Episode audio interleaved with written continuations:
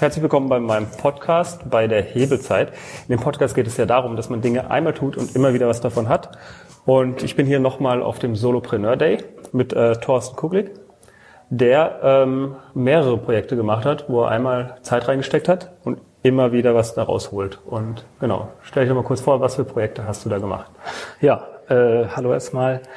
Thorsten Kutlik, mein Name. Das ähm, erste Projekt, worauf du anspielst, ähm, heißt Mein Spiel. Äh, weil als äh, reines Projekt würde ich es jetzt auch nicht bezeichnen, weil das ja im Prinzip so mein, mein wichtigstes, ähm, meine wichtigste Firma ist, die ich zusammen mit einem Partner vor Jahren aufgebaut habe und die wir ja fortwährend weiterentwickeln. Und das zweite ähm, was ich mache, ist äh, die Firma Ultrapress. Da machen wir WordPress-Websites nach einem bestimmten Prozess. Und ähm, ja, da ist mir halt eben auch wichtig, äh, wie ich schon sagte, Prozesse aufzustellen, ähm, die ähm, ja, die funktionieren und äh, dazu führen, dass man eben nicht jedes Mal das Rad dann neu erfinden muss. Genau. Ähm, was ich bei dir sehr spannend finde, ist, du hast das Prinzip der äh, Komponente ja total verinnerlicht. Du bist sowohl Komponente, also sowohl mit deiner Firma mein Spiel, weil du kannst, wenn ich jetzt ein Spiel rausbringen wollte, dann könnte ich mir das bei dir als Komponente dazu holen, die Herstellung. Genauso genau, ja. mit deinem Ultrapress, du bist die Komponente, dass ich eine Website habe. Also ich habe ja. hab ein fixes Produkt, das ich von dir bekomme. Ja, das stimmt. So gesehen könnte man das auch als Komponente bezeichnen, was, was wir da jeweils anbieten. Ähm, wobei das natürlich, was solche Aufträge angeht, ähm, erstmal immer singuläre Sachen sind. Also jemand macht einmal eine Website so und dann ist es eben auch ein abgeschlossenes Projekt oder jemand äh, ähm, lässt bei uns ein Kartenspiel äh, produzieren und ist es auch dann erstmal abgeschlossen. Es ist dann sicherlich so als Komponente zu sehen, wenn ähm, das dann regelmäßig erfolgt. Wenn jetzt zum Beispiel, und solche Kunden haben wir eben auch relativ häufig bei meinem Spiel, jemand, der ein Spiel entwickelt, das dann vermarktet, sind zum Beispiel Coaches, die für ihre Seminare ähm, eigene Spielideen entwickeln und dann eben äh, was bestellen und äh, dann immer wieder aufs Neue ähm, auf uns zukommen und dann ihr, ihr Spiel sich machen lassen. Für die würde ich das schon so sagen, fungieren wir quasi als die Herstellungskomponente. Ah, okay, also Komponente wird es erst dann, wenn man das immer wieder wiederholt und nicht einfach, ich nehme sozusagen ein Produkt dazu. Ja, es ist natürlich so eine Definitionssache. Ja. Also ähm, es ist mir jetzt auch nicht so wahnsinnig wichtig, genau. wie es definiert ist. Aber wenn ich jetzt einmal irgendwo hingehe und, und beispielsweise mir meinen mein, mein Rechner kaufe, dann dann äh, ist es für mich eine Investition. Dann ist der, der Laden, wo ich den Rechner kaufe, nicht eine Komponente für mich, sondern wird es eigentlich erst dann, wenn ich ihn so in meine Geschäftsprozesse ähm, irgendwo einbette, dass ich ihn wirklich ähm, integriere, dass er ein Teil meines Prozesses wird. Ah, okay, super. Dann habe ich da schon wieder was dazu. Ähm, okay, aber nicht desto trotz, dann sagen wir eher, du hast ein Productized Service. Vielleicht trifft es das besser. Das hast du ja auch in deinem Blog ähm, mal erwähnt. Kannst du das kurz erklären, was da, worum es bei dem Thema geht? Ein Product Test Service. Product Test Service. Hast Ach, du sogar, oh, okay, alles verstanden. Hast du sogar das Wort Pro selber da verwendet? Ja, genau. Ähm, also was Product Test Service angeht, das würde ich sagen, trifft am ehesten auf das zu, was ich bei Ultrapress mache. Denn es ist eigentlich eine klassische Dienstleistung, die entweder Agenturen anbieten oder die Freelancer anbieten, die ähm, ja mit einem Kunden deren dessen Bedürfnisse abhandeln und dann von vorne bis hinten so eine Website aufbauen. Äh, letztendlich gibt's bei diesem Aufbau von Websites auch sehr viele Schritte, die relativ gleichartig sind. Und auch dann, wenn ähm, Webseiten für bestimmte äh, Kundengruppen gemacht werden, gibt es auch immer wieder Parallelen. Und da ist eben der Ansatz zu sagen, man äh, entwickelt bestimmte Standards äh, und kann darauf dann immer wieder zurückgreifen und äh, kann das dann eben auch als Service an den Kunden verkaufen, der wie so eine Art Produkt dann beschrieben wird. Okay, dann ähm, springen, gehen wir doch mal näher auf das Ultrapress ein. Wie bist du denn dazu gekommen? Du bist ja kein Webdesigner. Nee, ich bin von Haus aus definitiv kein Webdesigner und schon gar nicht äh, ein Programmierer. Und das war letztendlich aber auch der, der Grund, äh, wie ich dazugekommen bin. Denn bei unserem Unternehmen Mein Spiel mussten wir im Prinzip alles was wir website-mäßig machen wollten, an ein Entwicklerteam geben. Äh, äh, sei es jetzt ähm, irgendwelche kleinen grafischen Änderungen oder sei es der Aufbau von größeren technischen Features. Und das hat mich immer so ein bisschen gestört oder war, war auf die Dauer äh, ja, aufreibend, nicht unbedingt, weil die Leute äh, nervig waren, das gar nicht, sondern weil es halt im Arbeitsablauf sehr aufwendig war und natürlich dann auch immer mit äh, ordentlich Kosten verbunden war. Und da bin ich dann irgendwann mal auf WordPress gestoßen und ähm, war vollkommen begeistert davon, als ich gemerkt habe, okay, das ist ein System, äh, mit dem man arbeiten kann, auch ohne weiteres als Nicht-Programmierer äh, und kann damit dennoch ähm, richtig gute Seiten erstellen und vor allen Dingen eben dann auch im, äh, weiter pflegen und, und selbst bearbeiten. Und äh, das war letztendlich der, der, der ausschlaggebende Kick für mich, äh, zu sagen, Mensch, da kannst du doch äh, das nicht nur für dich nutzen, sondern äh, das eben auch als Service anbieten. Okay, und wie bist du dann da rangegangen? Du bist wahrscheinlich nicht sofort rangegangen und hast gesagt, ich mache jetzt einen Service, sondern das wahrscheinlich. Nee, anfangs ähm, auch äh, im Prinzip wie mein, bei meinem Spiel, dass ich äh, alles selbst gemacht habe.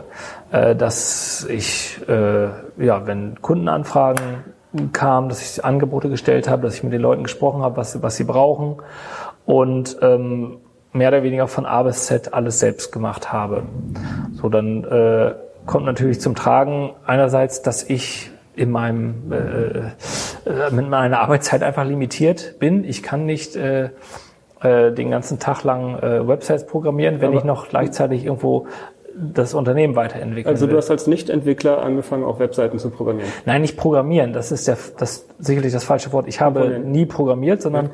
ich habe das System WordPress genutzt, um damit Webseiten aufzubauen, sag ich mal so, ja. nenne ich's, und habe dann nach und nach ähm, Spezialisten reingeholt, sei es jetzt für Design oder sei es für bestimmte technische Features oder für das Thema ähm, Sicherheit, äh, Wartung, Servergeschichten und so weiter, die dann einzelne Sachen abdecken äh, und mit denen ich äh, regelmäßig zusammenarbeite. Okay. Und ähm, das heißt, du hast dann aber direkt nicht erstmal die eigene Seite gebaut. Ich glaube, autark ist ja deine Webseite, das läuft ja auf WordPress. Genau. Und es ist nicht so, dass du zuerst deine eigene Seite gebaut hast und gemerkt hast, das geht und dann angefangen hast, das anderen anzubieten, sondern doch. das direkt als Angebot. nee, nee, doch, das, das, der, der Weg war schon so rum, ähm, dass ich ähm, meine eigenen Seiten selber gebaut habe ähm, und darüber ja letztendlich äh, gesehen habe, wie WordPress letztendlich tickt, wie WordPress zu bedienen ist und, und gemerkt habe, Mensch, da kann auch jeder andere Solopreneur oder, oder auch kleine Teams, die jetzt auch nicht unbedingt Entwickler bei sich haben, können damit relativ einfach äh, und praktikabel umgehen. Und äh, aus der Erkenntnis und aus dem, dem Spaß, äh, den das auch macht, damit eine Website zu gestalten, kam dann die Idee. Okay, und dann hast du die Programmierer gefunden und irgendwann Hast du da von Anfang an dann gesagt, es gibt das fixe Paket und das selber abgewickelt oder hat sich das dann auch mit der Zeit so ergeben, dass du gemerkt hast, es wird immer dasselbe nachgefragt? Ja, also da äh, ging es ganz viel um, um Testen. Also ich habe anfangs ähm, ganz viele singuläre kleine äh, Arbeitspakete quasi angeboten. Ähm, das hat aber nicht funktioniert, weil ähm, wenn jemand sich nicht großartig mit der Website-Entwicklung auskennt, und das ist ja bei den meisten so, was ja auch ganz normal ist, ähm, weiß derjenige nicht, welche Arbeitspakete er jetzt eigentlich braucht. Und ähm, letztendlich hat sich gezeigt, dass äh, so gut wie alle Kunden ähm, ein gewisses äh, Standard-Setup haben wollten für sich, äh, was sich aus einem bestimmten äh, äh ja, Strang an, an Leistung ergab.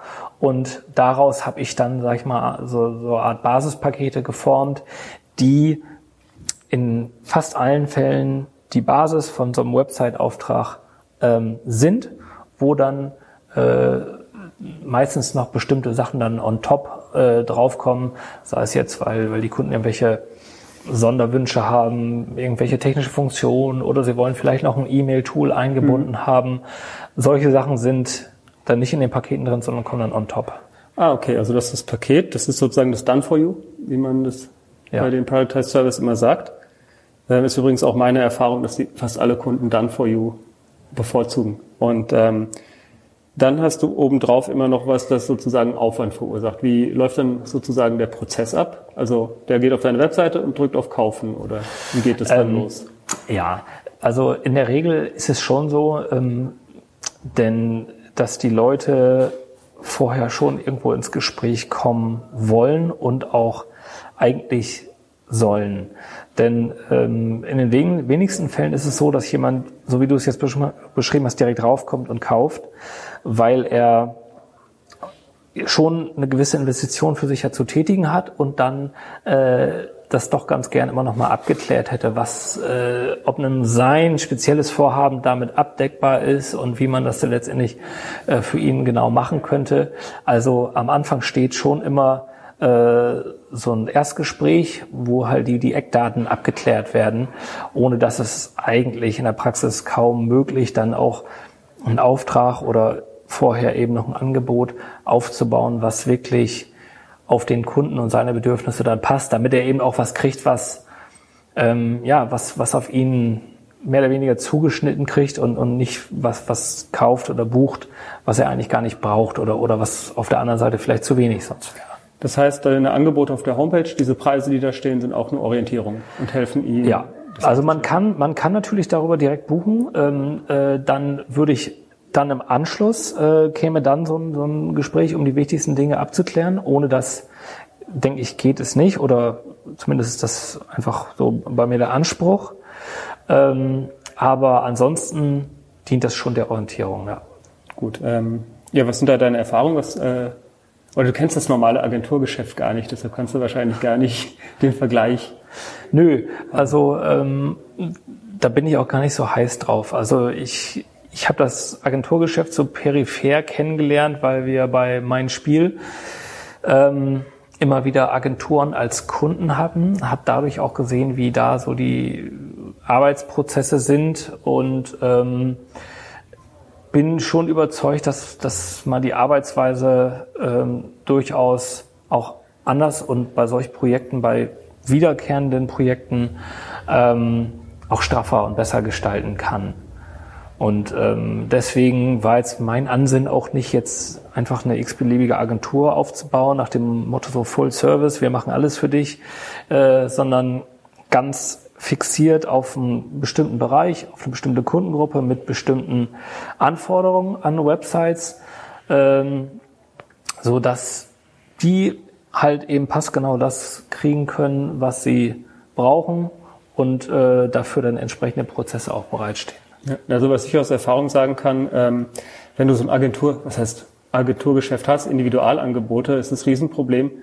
Du schreibst drei Angebote, bist mit jedem Angebot einen halben Tag beschäftigt, bis Ja. du das so erfasst hast, schickst es dann raus und kriegst eine Zusage. Also anderthalb Tage verballert, bevor überhaupt der Ja, das ist natürlich mega ärgerlich. Und äh, wenn man praktisch immer wieder von Null auf auf der grünen Wiese sozusagen Ja. beginnen muss mit so einem Angebot, dann äh, das ist sicherlich für die eine oder andere Art von Projekten sinnvoll, aber ich glaube, das funktioniert dann auch nur ähm, bei Projekten, die äh, ein entsprechendes Volumen haben, also wo Ja. schon dann auch der eine oder andere äh, Tausender mehr dann über den Tisch geht, dann äh, rechtfertigt das sicherlich auch so eine aufwendige Angebotsphase. Mhm, Genau, da kann man, also da seid ihr deutlich günstiger mit eurem Angebot.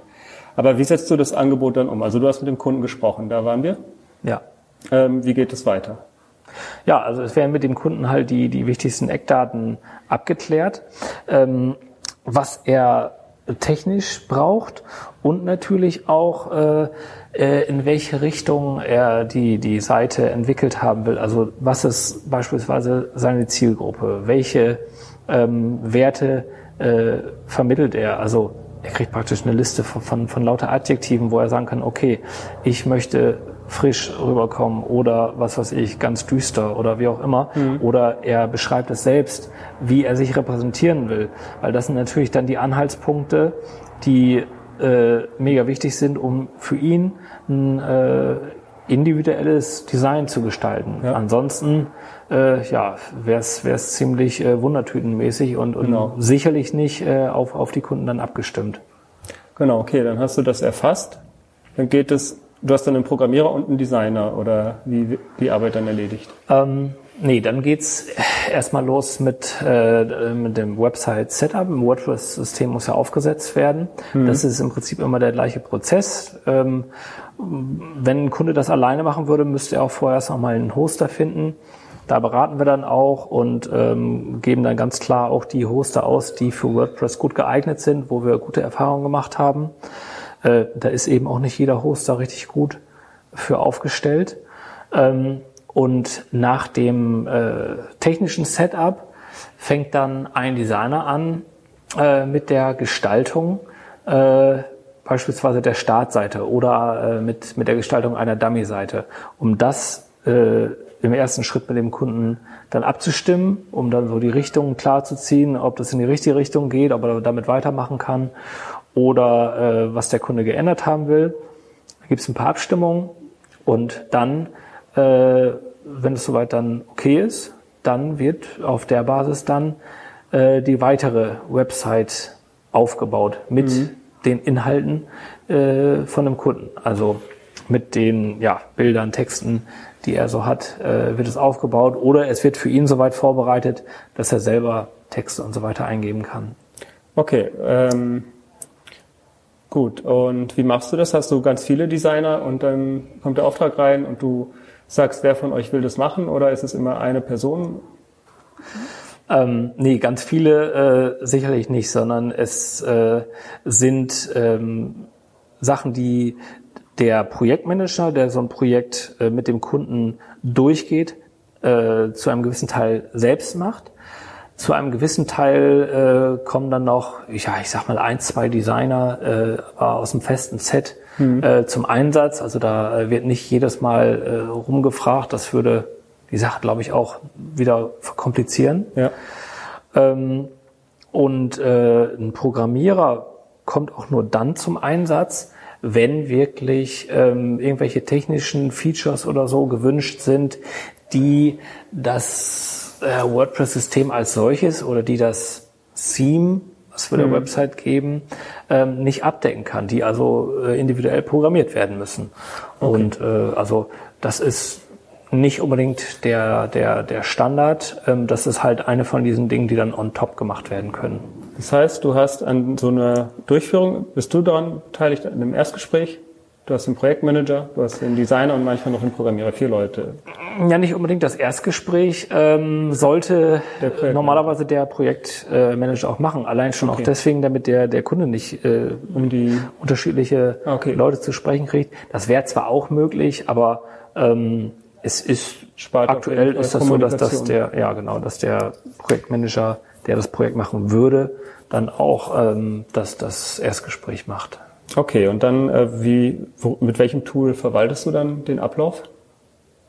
Also nutzt du Trello oder? Beispielsweise. Also Trello ist da, was das Projektmanagement angeht, äh, bei uns das zentrale Tool. Und äh, Kundenmanagement, das machen wir mit Soho. Aber ähm, das, das sind quasi reine interne Tools. Das sind keine Sachen, wo sich jetzt irgendwie der Kunde darauf einarbeiten mhm. muss oder so, sondern der hat rein die Kommunikation per Telefon oder per E-Mail mit uns. Okay, und du schiebst dann immer die Karte oder derjenige, der es macht, schiebt der die Karte von, ja. schiebt es von äh, sich, Setup, schiebt das in das Feld äh, Design und dann schiebt das in das Feld Abnahme und dann ist das Ding durch. So ähnlich. Also ich würde es ja. jetzt nicht eins zu eins, so eins zu eins unterschreiben. Es läuft ein bisschen anders ab. Ähm, aber das, das wird vielleicht auch ein bisschen zu weit führen, ja. da jetzt finde ich diesen, diesen, diese, äh, dieses operative Ding auf Trello dann genau zu beschreiben. Aber ja. so in die Richtung, okay. wie du es beschrieben hast, geht schon. Gut, und ähm, dann, was mich noch interessiert, ist, wie bindest du den Designer oder wie bindest du den Projektmanager? Ist er da voll beschäftigt bei dir oder ist es immer? Nee, das, sind, das, sind, das ist eine, ja, eine netzwerkartige Zusammenarbeit. Ähm, die einzelnen Personen, die sind letztendlich teilweise in eigenen Projekten tätig, teilweise sind sie natürlich auch für andere Kunden tätig, mhm. ähm, weil das ist es wäre natürlich auch eine Möglichkeit, jetzt Leute da fest anzustellen oder so, aber ähm, das hatte ich mir in dem Fall für Ultrapress einfach als Prinzip gesetzt, dass ich da eine ähm, ja, leichtgewichtige Struktur schaffen will, die auf ein Netzwerk setzt. Und wie bringst du denen das bei? Wird jeder von den Projektmanagern dann einzeln ausgebildet oder hast Nein, du da ähm, das sind äh, in der Regel fertige Leute, die das können.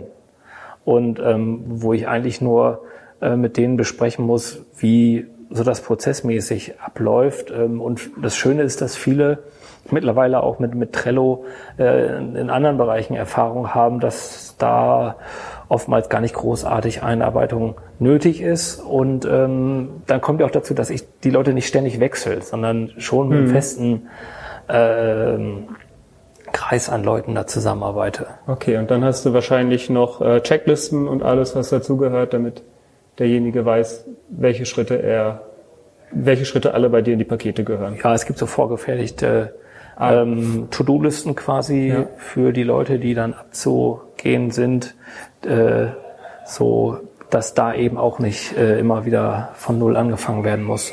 Okay, also sozusagen die typischen Tricks, die man da aus dieser Szene kennt. Äh, dann noch, äh, wie heißt es, eine Frage. Welchen Fehler hättest du dir denn dabei gerne gespart?